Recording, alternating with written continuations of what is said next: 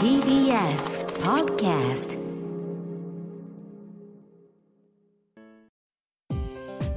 東京情報デザイン専門職大学プレゼンツ夢を追いかけて。この番組は学校法人慈恵学園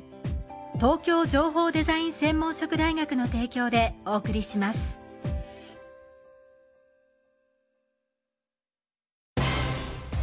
な未来あったらいいな。こんな世界できたらいいな。情報とデザインの新しい学びをクリエイト。才能と未来を共に育てる。学校法人慈恵学園東京情報デザイン専門職大学。今年4月開学予定。オープンキャンパス開催中です。夢。それはもうすぐ実現する。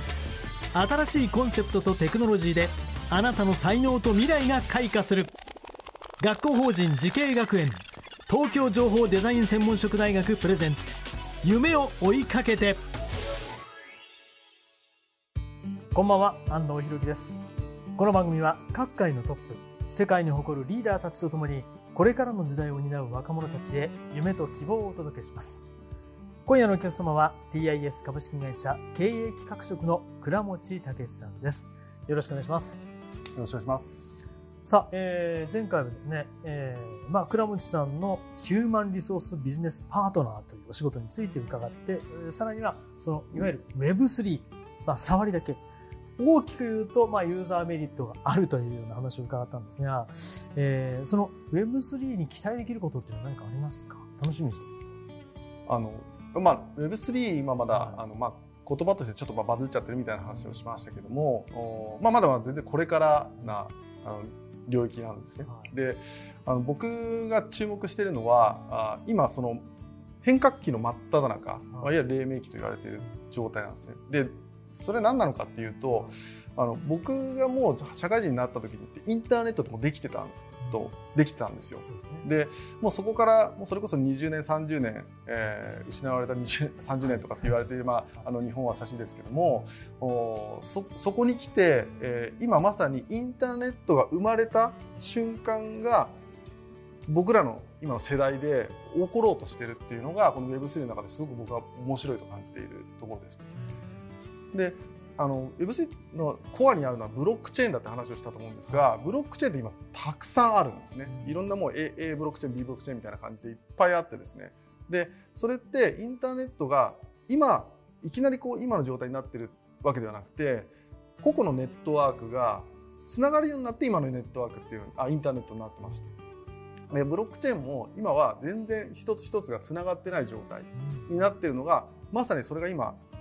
つながろうとしているっていう、まあ、まあか途中なんですね過。渡期ですね。過渡期なんですね。はい。なので、えーそれが起こる瞬間って多分今のほとんどまあ大人の人というか僕らと同じぐらいの世代の人というか見てないと思うんですよほとんどが。なので、えーそれをこうまさに目目の当たりにしてそそしてそこつながった後から生まれるイノベーションいろいろなものっていうのはもうそれは僕らが今もう感じているものが分かりますねインターネットができてどうなってますかっていうのは多分皆さん想像つく通りだと思うんですよ。それがブロックチェーンの世界でもおそれが生まれようとしているっていうのがこの Web3 の今まさに面白くなりなるっていうところで僕が一番魅力に感じているところでございます。じゃあもうもう一度これ変革期、大きな変革期というニュアンスでよろしいですか？あはいそうですその通りですね。はい、ででそれの一番大きなあの構想を考えられている、まあ、ブロックチェーンっていうのがあってそれが日本初のブロックチェーンでアスターネットワークというブロックチェーンがあるんですけども、はい。もうそのあの構想、まあ、今回はちょっとあまり細かくは話せないですけども先ほどのようなブロックチェーンを同士をつなげるっていうえービジョンを持ってるんですね。で、えーもう僕はそこにあの魅了されて、うんえーそれのアンバサダーにあのなるところまでですね、えー行って、まあ、これをもう皆さんにもう広めてで特に若いエンジニアの方あそれこそこうこれから学びをしていく IT の業界を目指すとかっていうエンジニアの方にそこを盛り上げていってもらいたいっていう思いもあって、えー今ちょっと話をさせてもらってます。なるほど。これはユーザーにとってはどういうように感じられるんですか？実ユーザーにとってみると多分あまりその表面上は、うん。あー感じることはないかなと思います。ただ別の形で、えーまあ、インターネットによっていろいろ便利になったことはあると思うんですね。であのその便利な形っていうのをこうブロックチェーンがつながったことによって別の形で多分あのあなんかなんなんか知らない間に便利になってるねみたいな、うん。そういう感覚に多分とらわれるタイミングが絶対もう起こるかなと思います。それはそのじゃあ実際にユーザーが、まあ、目の当たりにする体感するという意味ではもうちょっと後になってしかもそれは、えー目に見えるという形よりもあ気がついたら便利になっている革新的になっているということでよろしいです。かそうですね。はい。うん。まさに気がついたらっていう気がついたらそうですあのみんななんか使ってるみたいなっていう、まあ、いわゆるよくあのこの業界ではキラーアプリとかって言われたりしますけれども、はい。あのそういうのがポコって出始めたらあポコッポコッみたいな感じで出てきてでそれがもうあのマスアダプションしてでみんな知らない間にもう使っているという、まあ、そんな状態ですかね。うんなるほどそういう意味でのその Web3 という名前が今分かりやすい言葉で出てきているということで、その実態が分からなくても当然ということですねじゃあ。はい、今はもう分からなくても大あのい一般の人はまあ分からなくても大丈夫かなと思います。うんなるほど。さあ、倉持さんは、あの、東京情報デザイン専門職大学、まあ、講師をやられる予定ということでよろしいですか？はい、そうですね。来年度に開校されるので、はいあのオープンキャンパスで、えーお話をさせてもらってます。んはい。でその中で、えー学校の説明ももちろんあるんですけども、学校の説明以外の部分で、えーまあこれからあの要は IT をま学ぶっていうう高校生の方と、まあ、その保護者の方向けに、えーじゃあどういうエンジニアのお職種が今の業界にあってで、えーまあ、学校で何を学んでで、えーじゃあ卒業するタイミングで、えーまあ、どういうところを目指してですね、えー過ごしていったらいいのかみたいなところを話をさせていただくということですね。総合的に言うと、どういう人材を育てたいかというビジョンは何かありますか？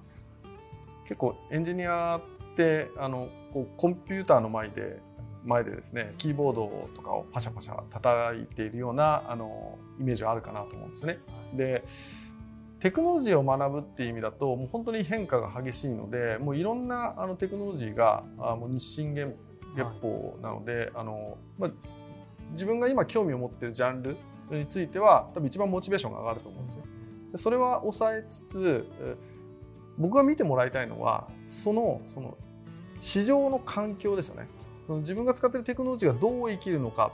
うん、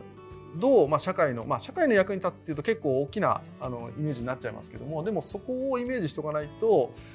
自分の価値っていうのが多分測れないなっちゃうんですね。でずっと自分の目の前の部分のあれできたこれできたみたいなあこれができるようになったぐらいしかの世界観でしか見えなくなっちゃうので一歩外を出てみて、えーどんなふうに使われているのかでそれがどう役に立っているのかみたいなでもっと言うならばそれがどういうその価値を生んでいるのかっていうところまで、えービジョンを描きながらテクノロジーに接してってもらいたいっていうのを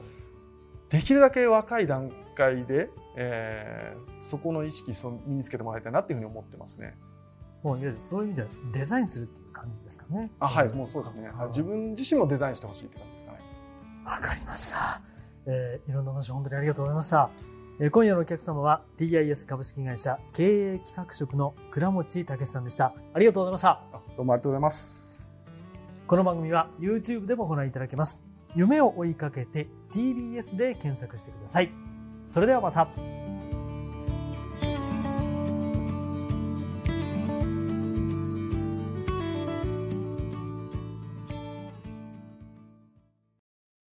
情報工学と人工知能。メタバースとサイバーセキュリティ。情報とデザインの新しい学びがそこに。